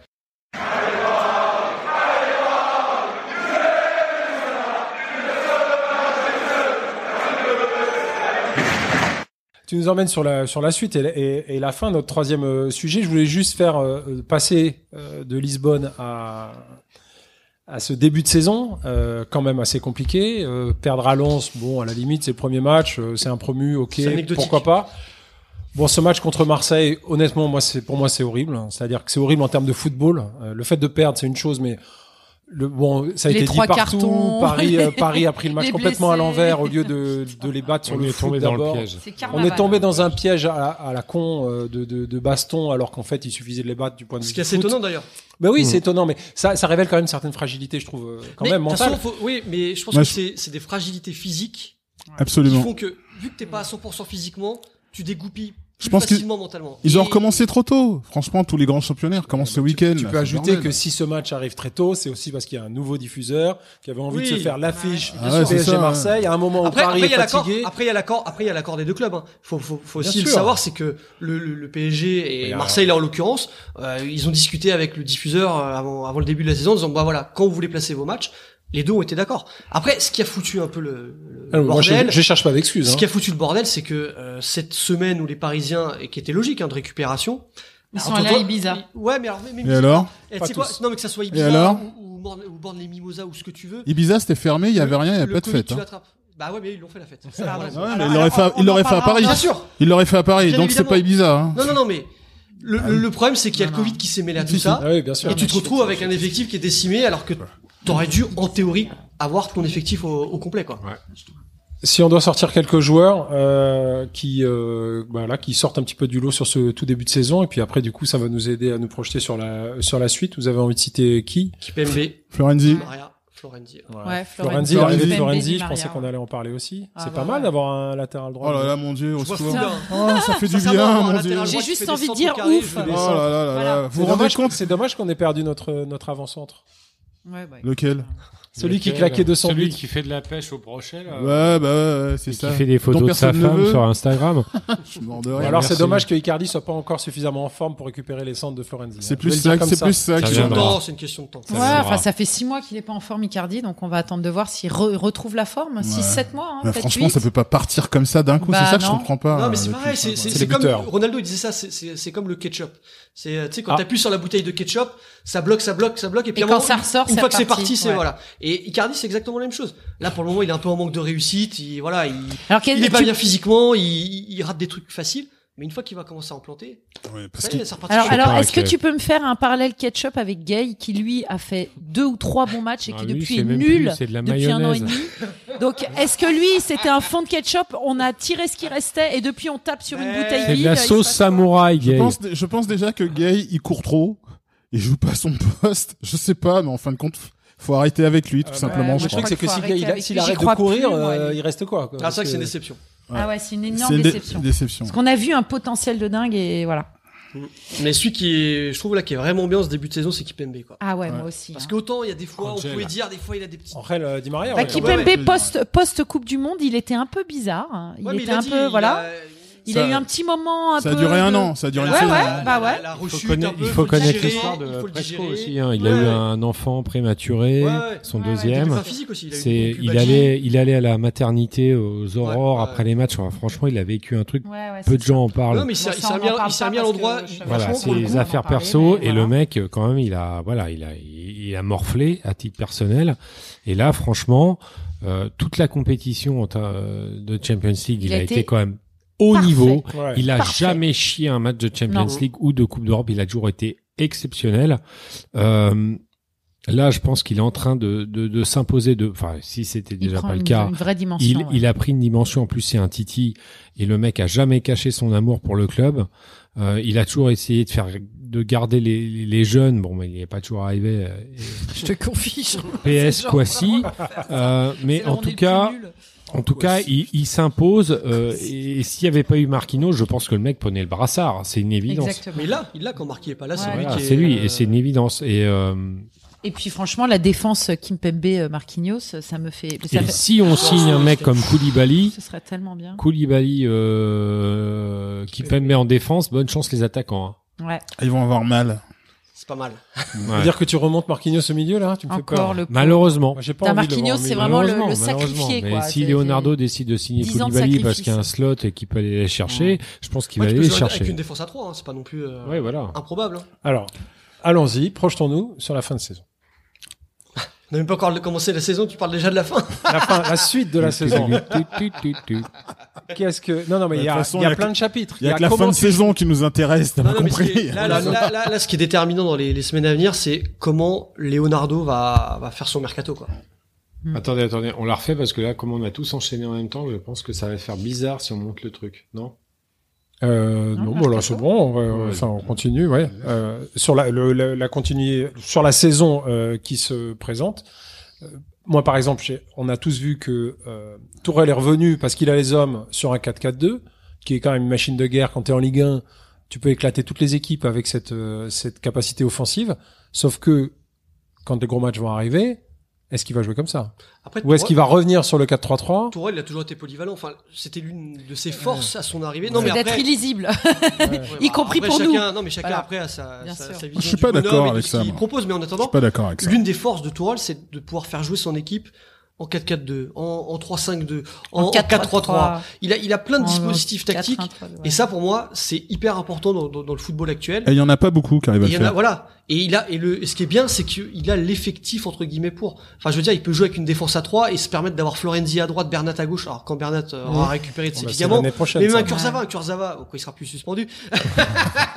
il, il peut jouer, il peut aussi jouer un peu plus haut. Enfin, voilà. Et Di Maria, s'il prend pas six matchs, Voilà. Non, mais ce qui va être déterminant aussi, et c'est, c'est le mercato. C'est de voir qui Leonardo, euh, qui doit être créatif, hein, c'est, c'est ses propres mots. Alors qu'est-ce que vous attendez attirer, quoi. Si on fait une liste, les priorités, c'est quoi bah, Bah, Déjà, pareil, hein. Xavier, il a levé la main. bah, déjà j'attends. Non, non, non, je laisse ça, c'est vas-y. Non mais j'attends rien de spécial parce qu'avec Leonardo, il y a toujours des surprises qui arrivent au dernier moment et des choses. En général, tout ce qu'il a amené, on s'y attendait pas. Donc voilà. Donc c'est vrai que mon rêve, là, ce que je voudrais, déjà, c'est bien sûr le milieu et latéral gauche maintenant que Bernat est là, parce que c'est vrai que le Baker, là, je veux bien tout ce qu'on veut, je veux bien qu'il progresse et tout ce que tu veux, mais là, il y a des moments où j'ai pas confiance. Quand s'il y a un attaquant qui fait qui fait le taf, qui sait dribbler, je crois que Baker, il aura des soucis. Bah, sinon aussi un, un deuxième avant-centre aussi, ça serait pas mal aussi. hein. Pour remplacer. Choupeau Ouais, ouais, une espèce de, de mini, de mini Sean ça serait pas mal, quoi. Chanagua. Kunagua. Kun Aguero, excusez-moi, Sean. Moi, je tu parles du gendre de Diego Maradona. Ouais. Oui, excusez-moi. Non, mais, ouais, non, mais Jean qu'est-ce a que résumé, mais. euh, Qu'est-ce que de je petit crois papa que Léo doit nous rapporter euh, prioritairement un attaquant bis, parce que mine de rien, même si on a Angel Di Maria, Neymar, Mbappé euh, et Icardi, en vrai, c'est pas si suffisant. Bah non, mais c'est le banc, mais il a raison. Il y a le de banc, Le Le banc. banc. on a un vrai jouer quatre devant, problème il y a de banc. personne sur Parce le que banc, si hein. t'enlèves ces, ces quatre mecs-là, il n'y a pas grand-chose derrière. Mmh. Et au milieu de terrain, évidemment, bon, il nous faut un milieu euh, un peu physique, mais bon, on a quand même des Paredes, on a- même si on vient de lui cracher dessus, euh, euh, Gay, il est là, Marco Verratti, il est là, mais en fait, Il y a Fadiga qui a l'air aussi, je sais pas. en fait, de façon générale, à part les gardiens qu'on a enfin su gérer, hmm. Pour la première fois depuis très très très longtemps à ce club, on a enfin un vrai numéro 1 et, un, vrai, numéro 2. ouais. Ça faisait très longtemps. Depuis Bernard Lama. Ah là là, C'est la putain, première fois qu'on a une hiérarchie de fou. Le reste, à tous les postes, Il faut parce doubler. que latéral droit, bon bah Kerrer, bon Dagba, bon Il a peur d'Alba. Florenzi, Dagba a ok, peur ça y est, on a temps. quelque chose. Bernat, il est cramé c'est des- c'est des pour une année si c'est pas deux parce que les croisés c'est il compliqué. recrutera pas à gauche. Parce Voilà. que t'as, t'as, t'as Kurzawa et t'as Diallo qui peut aussi Voilà. à gauche. Mais Il va pas les mettre du pognon. Alors déjà qu'il n'y en a pas beaucoup. Je sais, c'est un Non, peu mais bizarre de dire ça pour le PSG. Mais, euh, oui, non, mais il je suis pas d'accord. chercher quelqu'un Mais à c'est tout ça pour dire que globalement le banc du PSG est extrêmement light Ouais. pour aller chercher une Champions League ou Bah, quoi que ce par rapport au grand le club, championnat, euh, je suis pas très inquiet. Je pense qu'on va pouvoir tirer notre épingle du jeu. Après, sur la, la Coupe d'Europe cette année, il faut oublier. Enfin, moi, pour moi, il faut oublier. Enfin, on, on a beau avoir un effectif magnifique, à moins d'un miracle Leonardo là euh, à fin euh, fin septembre début octobre, je vois pas comment on peut être compétitif avec un banc aussi light. C'est Ouais, pas Je suis possible. assez d'accord. En fait, moi, je trouve qu'on a, on a, possible. on a des latéraux qui devraient être des remplaçants. On devrait avoir des mecs au-dessus. Moi, je, en milieu, enfin bon, moi, je continue. Hein, je, tout le monde se fout de ma gueule, mais Kamavinga, je suis désolée, ça fait un an que je vous fais chier avec. Non, mais on est tous d'accord Voilà, avec toi moi, je pour trouve qu'il que vienne. lui, on devrait le faire venir tout de suite. Bon, voilà. Non, il a Euh, choisi de refaire un an à Rennes. euh, Il a, il, a, Ouais, il, super. il est pas. Ouais, il a dû prendre Après, la je tête me ce disais, garçon. je me euh. disais, il y a un mec, il y a un mec euh, qui était une simple doublure à Paris et ça me ferait bien marrer qu'il nous fasse une Anelka, comme on dit, c'est-à-dire qu'il revienne, qui était chez nous, qui est parti. Et... Krikoviak Non, Ça? Rabiot moi je reprendrais Ra- bien Berchiche. Je vais me faire défoncer. Ah oui, Yuri Berchiche. Bah, il a fait quelques bons matchs. il hein. a fait des putains de matchs. Moi, j'arrête pas de le Non, voir jouer. si, match, si, euh, si, si, si, fort, si, là, si, si, si. À Bilbao, euh, il fait des, il, défonce. Je Tu mettras à quel poste Il a fait donc les Les trois quarts de ses tacles réussis. Il a, il a eu 43 fautes subies. Oh là là, les et stats, six putain. défenseurs, ouais, j'ai, je me suis sorti les stats. Six défenseurs qui ont, su- qui en ont subi l'avantage. En fait, il est devant Jordi Alba et Marcelo en termes de stats. C'est-à-dire que moi, les quelques matchs mais que j'ai vus avec lui, non, j'ai mais été attends. chercher ses stats derrière. Attends, attends, Non, les deux. Ouais, mais je moi, je, moi, là, je veux bien qu'il nous fasse une Anelka. Tu sais que tu sais que Marcelo, Tu il, est il est plus titulaire à Madrid, Je Marcelo, là. Il y a Mais un Français je- qui est titulaire, Je là. sais. Mais ce que je veux dire, c'est que il y a quelques mecs qui sont attachés au club qu'on n'a pas su garder. Moi, je m'en fous de les repayer cher. temps, tu l'as vois. revendu 25, tu l'as vendu 25 millions à Bilbao. Je pense que c'est le casse du siècle. Heureusement qu'il était basque, hein, parce que sinon tu le vends jamais à ce prix-là. hein. Toi, tu fais revenir moi- Kevin Gamero, toi. Non, jamais. Mais ça, c'était pas l'idée de, Jérôme en doublure euh, qui disait Gamero, il serait Mais parfait. moi, j'adore. Oui, Ah, mais, ouais, Kevin ouais, mais le problème de. Jérôme, mais le problème de Jérôme, il est parfois très agricole, donc. euh, On parle de Jérôme Réjas que nous saluons qui n'est pas là ce soir. Non, mais en effet, moi, je suis assez d'accord. C'est-à-dire que les latéraux qu'on a là, ça devrait être des doublures. On devrait avoir des mecs au-dessus. Il nous manque, pour moi, un milieu de terrain et un avant-centre. Non, mais le milieu de terrain, je pense qu'il arrivera pas cette année. Comme, Bah, il comme devrait, arrivera bah, il devrait parce Et que vous a parlez de Gay de-. On en a plein des milieux Bah de ouais, mais on en terrain, a non, mais- combien des bons Non, mais un vrai milieu de terrain, comment Quand est-ce comme qu'on il a- faut au club, quand- là, il existe, je me demande s'il existe dans le monde, et sinon il est à Liverpool, ou ils, sont deux à Madrid, alors, vous savez, donc. euh, Ouais. Hein. Celui de Liverpool me plairait bien. Voilà. Ou bien Viginaldoum aussi, hein, des mecs comme ça, là. Voilà. Mais bon, euh, voilà, tous ces gens-là, ils sont soit à Liverpool, ou soit à Madrid. Et- et Thomas- il y en a, il y en a nulle part ailleurs dans le monde. Et on Ça se repart d'Hernandez ou pas? Parce que moi, je le verrais bien. venir, Ah, hein. Lucas Hernandez. C'est Ouais. cher, c'est cher. Ouais, c'est cher, il est pas titulaire au, Bay- au Après- Bayern, après, donc, euh, euh, C'est justement hein. pour ça qu'il aimerait partir. Après, Euh, Leonardo, ouais, il a l'air assez fan des, euh, des prêts avec option d'achat. Ouais, et ça, c'est pas mal. Hein. Ouais. J'aime bien ça. hein. Ouais, ouais, c'est bien, mais euh, faut avoir la certitude que le pognon il rentre euh, l'année d'après, quoi. C'est ça ce qui m'énerve aussi, Et là, mine de rien, avec, vu les, les conditions sanitaires, faut pas oublier que le PSG euh, Je sais, n'a plus de recettes. Et beaucoup d'argent avec, partie, avec les matchs à sûr. domicile. son Euh. On paye très cher nos abonnements, nous. Hein. Donc euh, voilà, je suis Ah assez ouais. sceptique aussi de ce. C'est c'est juste retarder le problème, quoi. Et puis Leonardo, avec sa, sa piste italienne, toujours, tout le tour, toujours, toujours. Bah, toujours. euh, Florenzi. Elle a prouvé quand même plusieurs Excuse-moi, fois. euh, il nous a ramené des petites Marco perles, hein. Verratti, Thiago C'est lui qui construit cette belle équipe, Thiago hein. Silva. oh, Ah non, moi, respect total à Leonardo. hein. Pastore. D'ailleurs, entre nous, Oh, si- s'il y a une embrouille tout Tourelle, Leonardo, euh, moi, mon camp est choisi euh, d'avance. hein. Alors, je voulais y venir justement. Ah. Est-ce que pour vous, ce la duo, vista, là, de la, la vista de la- de l'équipe, c'est c'est Leon- c'est Leonardo. ce hein. tandem improbable euh, Léo euh, Tourelle, suis toi Julien qui suit euh, le PSG euh, toute l'année, est-ce que ça va être le, le feuilleton euh, de la saison? Est-ce que tu penses que ça va tenir une, une saison ou est-ce que la première euh, Bah déjà, Annick Roche, ça va- ça va péter. Historiquement, euh, sous QSI, jamais un coach a été viré en cours de saison.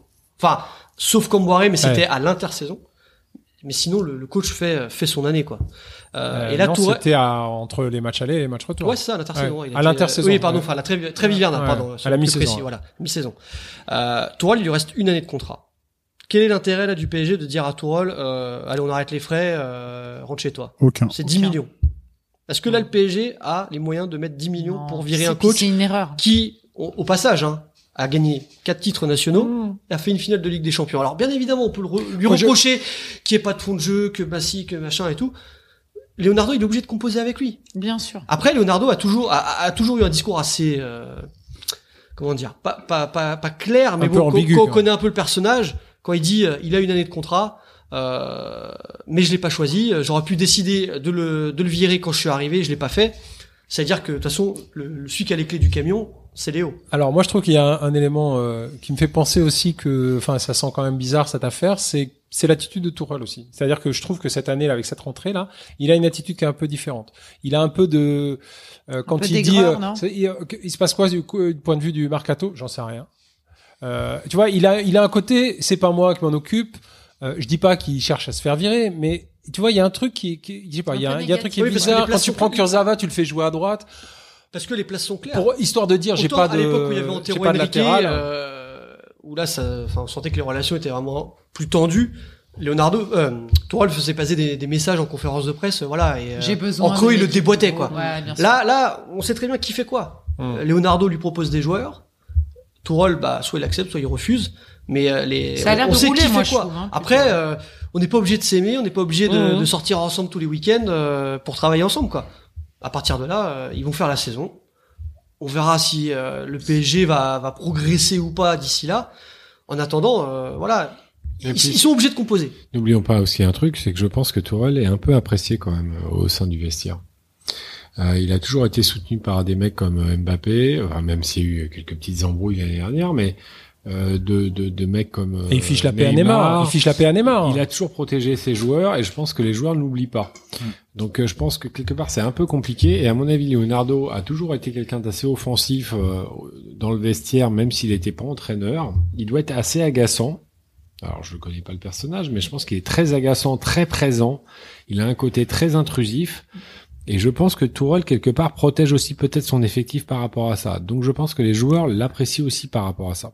Est-ce mais que Jean, c'est- tu Est-ce que c'est pour des bonnes raisons? Mais- Je pense, je pense effectivement comme toi, mais euh, je pense que Tourelle a- aura quand même des difficultés parce qu'il n'y a pas seulement Leonardo euh, dans son histoire, il y a tous les à côté, euh, je dirais aussi la presse, la com, euh, les, euh, les matchs qui vont intervenir.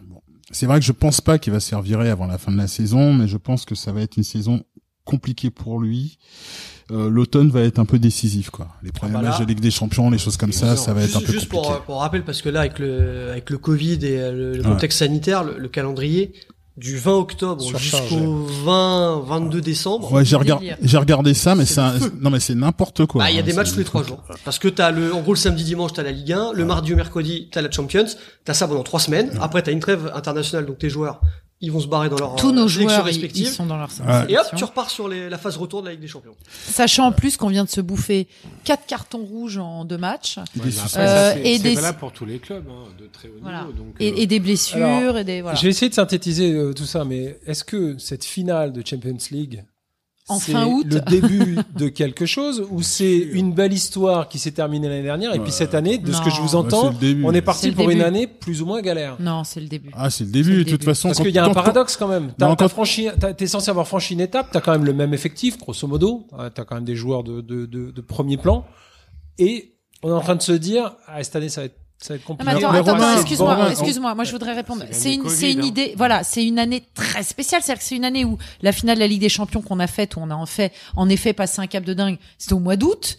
Euh, on a repris la oui. Ligue 1 juste derrière. Donc, c'est une année super particulière. Normalement, tu finis cette Ligue des Champions, les mecs qui partent en vacances, c'est la fête. Mais Là, Normalement, mais là, c'est toutes les, encore une fois, toutes les non, équipes sont toutes à les équipes sont pas allées Non, à- en finale. Toutes les équipes n'ont pas repris le championnat juste après. euh, non. Pour l'instant, la seule équipe qui a l'esprit clair là en Europe, là, c'est le Bayern. hein. Mm. Tout, tout- par- Ouais. Partout ailleurs, c'est le bordel. Zéro, ils peuvent- ils Je veux dire qu'en avoir en, en Angleterre, en Angleterre, Liverpool ne fait pas partie des deux favoris du championnat. C'est pour te dire où on en est, quoi. Alors c'est euh, qui C'est Chelsea qui s'est pris 3-1 Non. face à Liverpool. Ah non, c'est Manche- non, c'est Manchester City. D'où le- vient que Liverpool fait plus partie des favoris, exactement. Ah bah c'est les euh, Les codes- bookmakers. ah, les codes des bookmakers. hein. Oui, bon.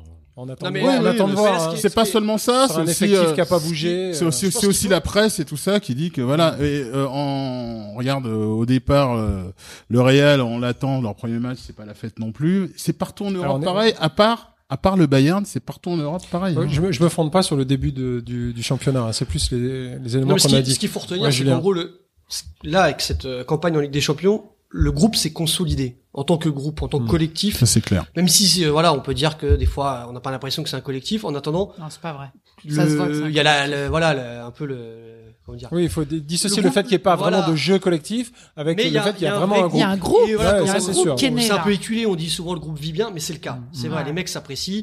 Ils Euh, attrapent le Covid tous ensemble. Voilà. euh, c'est la fête. Non mais c'est hyper, non mais c'est hyper important parce que dans des moments où euh, voilà tu vas avoir une année hyper chargée, ça va être le feu, t'auras pas le temps de te reposer, que tu seras encore à partir à la guerre.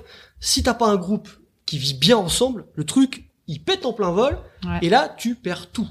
Et ça c'est, je pense l'un l'un des motifs on va dire d'espoir pour le Paris Saint-Germain cette saison. moi ce que je dis c'est que le PSG là maintenant on sait qu'ils peuvent aller à la guerre j'aime bien cette expression Ouais. ils Bah, peuvent y Metz, aller Metz. ils peuvent y aller Ce- voilà, les, les attitudes après la victoire face à Metz, quoi. voilà On a vu quelque chose de particulier neuf dans le contre sens onze, où les mecs étaient cramés.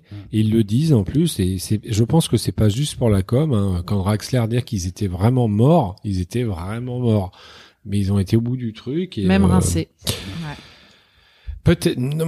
Pour moi, clairement, cette finale, si tu t'en sers pas comme un starter, c'est même pas la peine, quoi. Enfin, Bah oui, je suis bien d'accord. pense- Non, Ouais. et puis ils ont le Bah, métier. Attends, attends, il y a, il y a quand même des gens autour et puis des joueurs Et de, Aurélia, de surtout qualité. toi. Ouais. Tu, tu- tu nous as toujours dit, depuis qu'on fait des podcasts, que tant qu'on n'aura pas perdu une finale, on Ouais. pourrait pas en gagner. c'est- d'ailleurs pour ça, je suis désolée, c'est d'ailleurs pour ça que je dis, voilà, il fallait en perdre une Voilà, pour avoir la rage et pour avoir l'expérience et se souvenir de pourquoi on l'a perdu et, de quels sont les moments où on l'a face perdu. Au Bayern. Exactement. Qui a battu Saint-Etienne en 76 C'est toujours les mêmes, les Allemands. Rappelons-nous aussi Ouais. de 82. Rappelons-nous de Mais en 85, 45, on leur a c'est buté toujours le les mêmes. Avec Les Boches. 2014. 2014, Enfin les, enfin mêmes qui nous battent parce que c'est pas, ils sont pas toujours eux à gagner. Quoi. Non mais euh, non mais c'est bien, c'est symboliquement, c'est très bien qu'on ait perdu face au Bayern. Exactement. Et moi, je disais qu'il fallait qu'on monte haut et qu'on perde une, une- qu'on perde une finale ou une demi-finale. Mais perdre une finale, je veux dire, c'est ça qui est constitutif normalement de l'expérience pour aller en, en gagner une. Enfin, on a fait, à part une équipe, ça n'est jamais arrivé. Après qu'on euh, la gagne l'année prochaine, j'y crois pas trop. Dans les Mais deux ans, cas- en Non, général, en dans général, les deux ans. En général, c'est deux ans, c'est deux ans. Dans les plus deux tard. ans. Voilà, on est Voilà, il d'accord. faut qu'on se construise là-dessus. Après, eh, regarde. Attention, euh, tu vas nous sortir à- une jurisprudence à deux, marseillaise. minutes, à deux minutes près, euh, face à On, l'Atalanta, on passait pas à les huitièmes. On aurait dit que le PSG était une équipe Euh, de l'écart, je veux Branquignol dire. et que. Non mais voilà, ils sont vois. passés, ils sont passés. Non, non, mais ça, non, mais ils sont tu passés, parles ouais. des médias français, parce qu'il y a que nous qui, Non. on enterre les gens. Non, moi moi je peux te dire que sur ce match à la 89e, et ma femme euh, peut en témoigner, j'y croyais plus et ma femme a dit tu vas voir chérie, Choupeau va marquer. Je ne la croyais pas. Ben voilà. Ah bah elle est incroyable. Ouais, Moi la ça, dernière demi-heure, la dernière demi-heure après avoir été très très tendue, la dernière demi-heure, je rassurais mes enfants et je leur disais c'est pas possible qu'on perde ce match, je le vois là depuis qu'Mbappé est rentré et tout, il se passe quelque chose, Ouais. vous allez voir, on va Ils ont marquer. reculé, ça c'est sûr. Voilà, Je et il y a, il y a eu un vrai changement. hurlé un truc, j'étais chez ma belle témoins. famille à Angers où j'ai hurlé, je pense que tout le village m'a entendu dire on va arrêter enfin sur l'égalisation de Marquinhos d'être la risée de l'Europe, bande d'enculés. J'ai dit ça. Quoi? Tout le Angers village s'en- Angers souvient encore. Ouais, ouais. Toute Merci. Julien Froment d'être Merci venu à vous, dans le podcast cool. du Virage. On va conseiller à nos auditrices et nos auditeurs d'aller écouter évidemment Associé numéro 1, le podcast de l'histoire de la naissance du Paris Saint-Germain. Oui Xavier. Je tiens à préciser une petite chose dont on n'a pas parlé ce soir, mais qui est fondamentale de mon point de vue, c'est arrêter de regarder toutes ces chaînes payantes. Qui Venez coûte nous un bras. venez, Radio. venez, venez. Non, non, mais arrêtez d'écouter, de regarder ces chaînes payantes pour regarder des matchs pourris. Écoutez la radio, ce média gratuit, fait par des gens incroyables, avec souvent des passionnés derrière le micro. Vous allez vibrer comme on a pu vibrer, nous les vieux, parce que je suis pas si jeune que ça. Et j'espère que la radio sera le futur des médias. Voilà. Je souscris complètement.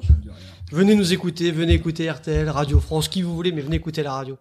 Mais c'est génial, les- les- cela dit, les Et matchs plus, à la radio, et qui c'est plus est pour les c'est matchs de foot, voilà, on est, on est vos yeux. Alors, Même, euh, même un match moyen, pas trop aveugle.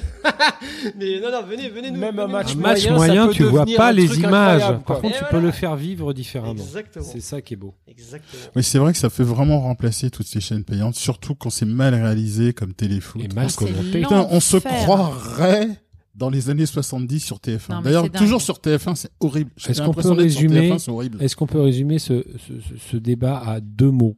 Stéphane Guy. Voilà. Oui, C'est dehors. Mon Dieu, mon Dieu. Arrêtons-le. J'ai en- J'ai envie de faire de, la- de tout bousiller. Sur bonnes paroles, ne cache je- pas le matériel, Aurélien. Franchement, franchement, Stéphane Guy ne vaut pas les commentateurs haïtiens parce que c'est là-dessus que je regardais tous les matchs de Ligue des Champions et c'était génial. Voilà. Ou Moi, alors je les- moi, je déménager les à ai, Haïti. moi, je les ai allez regardés euh, honteusement en streaming avec des commentaires anglais. Tu as bien raison. là, Vive en- les en- Anglais. Merci. Merci mon fils de me traduire tout ce qui se passe en anglais quand je les regarde en streaming sur les chaînes anglaises.